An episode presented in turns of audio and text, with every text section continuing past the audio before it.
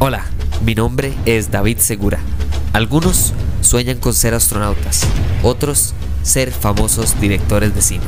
Yo en cambio sueño con hablar paja sobre cine y tecnología. Así que acompáñenme a hablar paja mientras esperamos a que Franklin Chan o Hernán Jiménez acepten mi invitación a este podcast.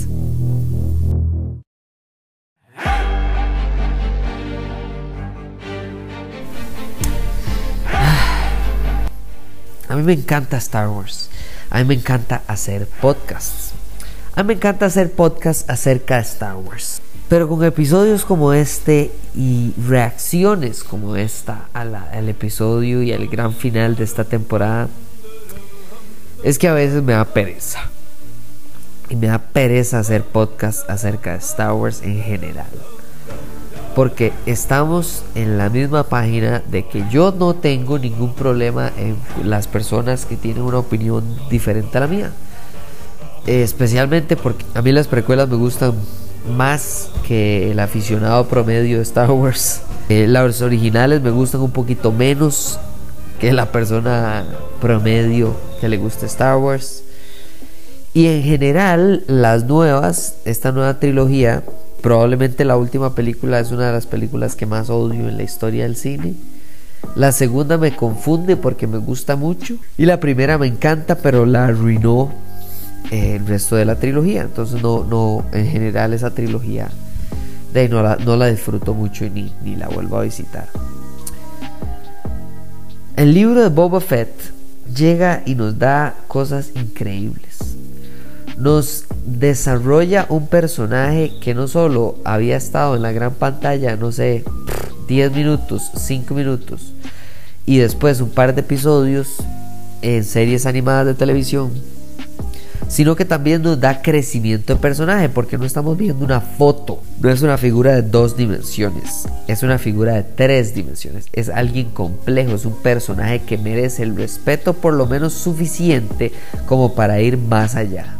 Y eso no es lo que me demuestra la gente con este episodio. La gente critica que por qué si él es el líder le hizo caso a una de estas Power Rangers que le dijo que por favor se quedaran y defendieran el pueblo desde la cantina. Creo que eso no es escuchar lo que ella le dijo.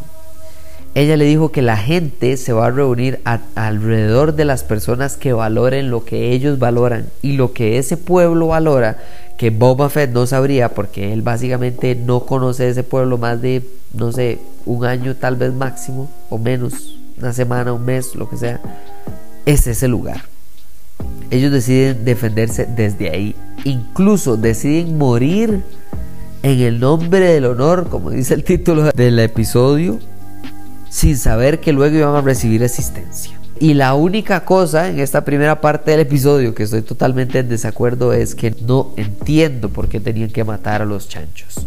No tiene sentido, no tiene pies ni cabeza, no tiene explicación, no dan una explicación por lo más, por lo menos que fuera una explicación mala, pero que no hay explicación de por qué matan a los chanchos. No me mate a los chanchos. Me encantó que ellos estuvieran toda la serie hasta este momento. ¿Por qué los tenían que matar? No tiene sentido.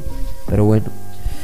Más allá de eso, este episodio me gusta muchísimo y la serie me fascina, me encanta, porque agarra un personaje y lo que hace es pasarlo de individuo a tribu a persona que valora el equipo, a persona que valora una familia, en quien confiar. La lealtad es una palabra que en general ni Jango Fett ni Boba Fett tenían en su vocabulario, puesto que lo que les interesaba era la misión. Es parte de ser un buen líder saber cuándo seguir a los demás, cuándo seguir instrucciones, indicaciones, consejos de otras personas. Y en este caso creo que fue lo que hizo quedándose ahí. Además de eso me gustó que utilizara el MAE, que no a mucha gente le cae bien y absolutamente lo entiendo, este diplomático extraño. Lo usó más bien como, como de distracción para poder salir él y mando. O sea, ay, qué momento más increíble. Me encanta el hecho de que Cat Bane sea un personaje que lo introdujeron en, un episodio y lo, entre comillas, mataron en el siguiente episodio. Y vamos a ver, eh, eh, vamos a ver, gente, ustedes en serio se quejan de que por qué mataron a este personaje tan chiva. Sí, básicamente hay personajes en la historia de Star Wars que los han cortado a la mitad y aún así vuelven vivos posteriormente a su muerte cuando los partieron en dos pedazos con un sable de luz. O sea, no lo den uno por muerto y dos, vean la razón por la que lo están matando, vean la utilidad. No es matar por matar a un personaje porque no me gusta o porque tiene que morirse o porque es el final de temporada. No, Cat Bane está muriendo por una razón. Cat Bane es Boba Fett del pasado y Boba Fett de la serie es el Boba Fett del futuro. Y este enfrentamiento que no me gustó que la previa fuera que el Rancor básicamente que lo huyó del fuego, what? ¿Cómo huyó del fuego? Sí, de el de la kriptonita el mae es fuego, pero bueno, un bicho que es así de fuerte, así bueno. En las interacciones en general de toda la serie, Fennec Shan ha sido el MVP, ha sido la persona más importante del equipo. No solo porque ella pregunta las preguntas que hay que preguntar, ¿verdad? las preguntas que todos queremos saber. ¿Por qué está haciendo esto Boba Fett? ¿Por qué no hace tal cosa? Por favor, deténgase. Mejor calcúlelo. Tómese su tiempo. Todas las frases que dice Fennec Shand es casi que el público haciendo un espejo hacia un personaje que está dentro de la serie. Esa conexión que hay con Fennec Shand ¿Es necesaria? Sí, pero además de eso está súper bien hecha. Tal vez no aprovecharon el personaje a lo máximo porque al final en este episodio vemos de lo que es capaz y de las grandísimas cosas que podría agarrar y destruir a la gente a su alrededor. Pero a mí me encanta Phoenix Shan. Y me encanta que ella no le deba la vida a Boba Fett. Ella le debía la vida a Boba Fett, le pagó la deuda de su vida y decidió quedarse porque él le ofreció algo que ningún contrato profesional de una casa recompensas, de un asesino a sueldo, de un mercenario le podría ofrecer, que es lealtad, es una tribu, es alguien que le guíe, que le ayude, que etcétera. Es parte, creo, de mostrar el equipo y llevarnos más allá en este libro hacernos crecer de un personaje que lo único que le importa es la venganza y salir adelante para buscar eh, la venganza de lo que a él le pasó a una persona que lo que está buscando es un equipo, una familia, una lealtad, una tribu, un, un lugar donde él básicamente se sienta en casa. Y lo que encontró fue que cuando él asesinó y tomó el palacio, él no se sentía en casa cuando él defendió personas, cuando ayudó personas, cuando creó un equipo, cuando luchó eh, eh, al lado de una persona que cree en morir por las buenas razones, ahí encontró su casa, encontró su hogar, encontró el lugar donde quiere estar, con quien quiere estar, lo que quiere hacer. Y, y me gusta porque parte de la, de la lucha contra Cat Bane es exactamente eso.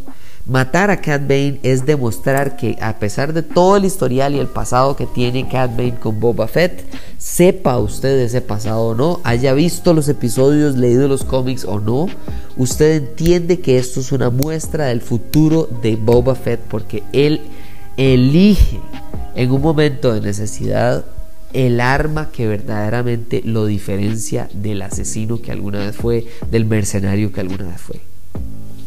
Este gaffy stick básicamente que le dieron las personas de la arena me parece genial que sea la manera no solo en que se defendió del momento de su muerte, sino que salió adelante y derrotó a una persona que él no tendría que haber derrotado.